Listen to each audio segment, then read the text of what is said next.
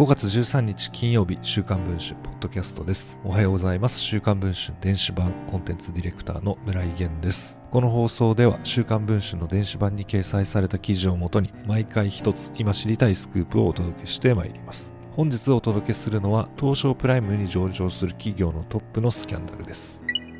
東証プライムに上場するタイヤゴムメーカー横浜ゴムの山石正隆社長が女性と食事やデートを共にする対価に経済的援助をするパパ活を行っていたことが週刊文春の取材で分かりました。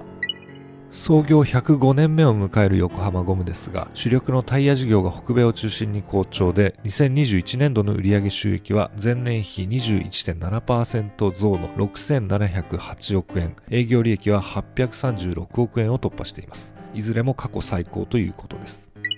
成長を牽引する山石社長ですが早稲田大学教育学部を卒業後1986年に入社。経営企画畑を歩み2017年3月代表取締役社長に就任しています。山石社長の役員報酬は1億4600万円で前年同期は2億3900万円に上ります。山石社長は M&A 資金や研究開発費の捻出のため徹底的なコスト削減を指揮してきました。優れた削減案には最高100万円の社長表彰を行うことを発案するなど筋金入りのコストカッターとして知られているといいます。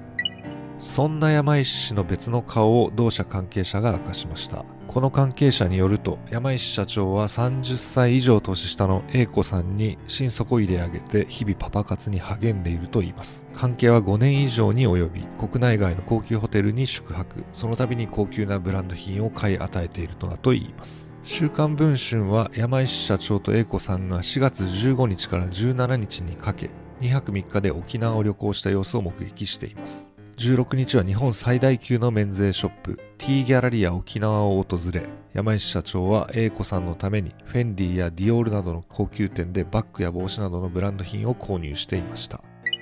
5月7日、送迎車の黒いベンツで帰宅した山石社長を直撃すると、英子さんとの関係について1時間以上にわたり少しずつ重い口を開きました。山石氏によると、英子さんは現在26歳、5、6年前、都内の一流次第に通う彼女が働いていた銀座のクラブで知り合ったといいます。山石社長は当時彼女は親がお金を出してくれないといろんなバイトをして苦しんでいてこのままじゃ学校を辞めなきゃいけないと言われたと話しました沖縄でブランド品を買い与えたことについてはいろいろ教えてもらっていることのお礼としてと説明をしています。山石氏は英子さんと肉体関係はないと堅くなに主張をしていました。その上で企業のトップとしては軽率だったと自らの行動を反省していました。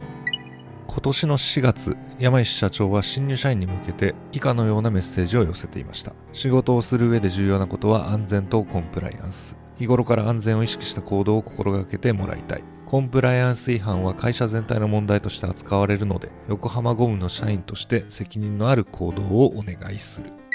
記事の詳しい内容は現在配信中の週刊文春電子版で読むことができます。ご関心がある方は電子版の記事の方も確認をしていただければと思います。今回の週刊文春ポッドキャストはここで終わりたいと思います。また次回の放送を楽しみにしていただければと思います。